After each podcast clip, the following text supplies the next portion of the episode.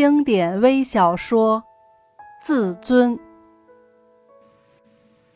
丈夫在一所重点中学教书，我们便住在这所学校里。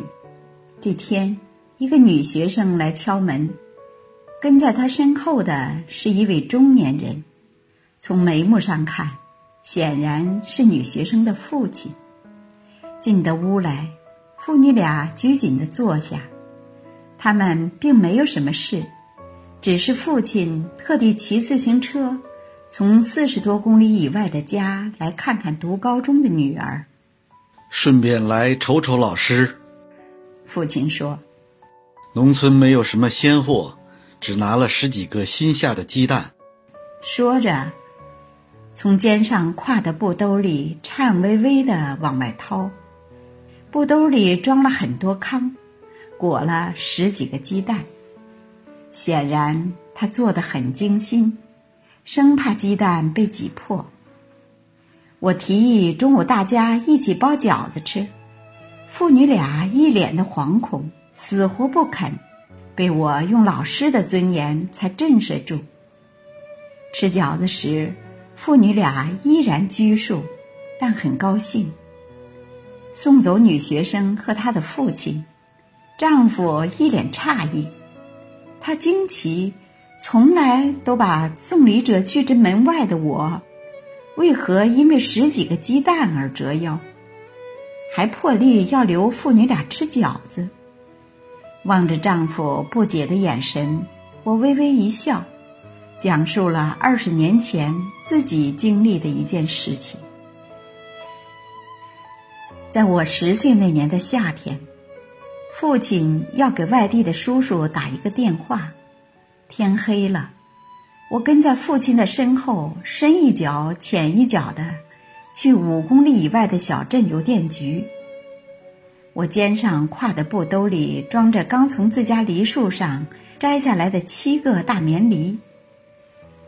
这棵梨树长了三年，今年第一次结了七个果，小妹每天浇水。盼着梨长大，但今天晚上，梨被父亲全摘下来了。小妹急得直跺脚，父亲大吼：“拿他去办事呢！”邮局早已下班，管电话的是我家的一个远房亲戚。父亲让我喊他姨爹。进屋时，他们一家正在吃饭。父亲说明来意，姨爹。嗯了一声，没动。我和父亲站在靠门边的地方，破旧的衣服在灯光下分外寒酸。一直等姨爹吃完饭，剔完牙，伸伸懒腰，他才说：“号码给我，在这儿等着，我去看看能否打得通。”五分钟之后，姨爹回来了，说：“打通了。”也讲明白了，电话费九毛五分。父亲赶紧从裤兜里掏钱，父亲又让我赶快拿棉梨，不料姨爹一只手一摆，大声说：“不，不要，家里多的是，你们去猪圈瞧瞧，猪都吃不完。”回来的路上，我跟在父亲的身后，抱着布兜。哭了一路，仅仅因为我们贫穷，血缘和亲情也淡了；仅仅因为贫穷，我们在别人的眼里好像就没有一点点尊严。在以后的成长过程中，姨爹摆手的动作一直深深藏在我心里，它像一根软鞭。时时鞭打着我的心灵。我不会做姨爹那样的手势，给一个女孩子的记忆抹上灰色的印痕。我相信，我今天的饺子将给女孩子留下抹不去的记忆，因为爱心的力量总比伤害的力量大得多。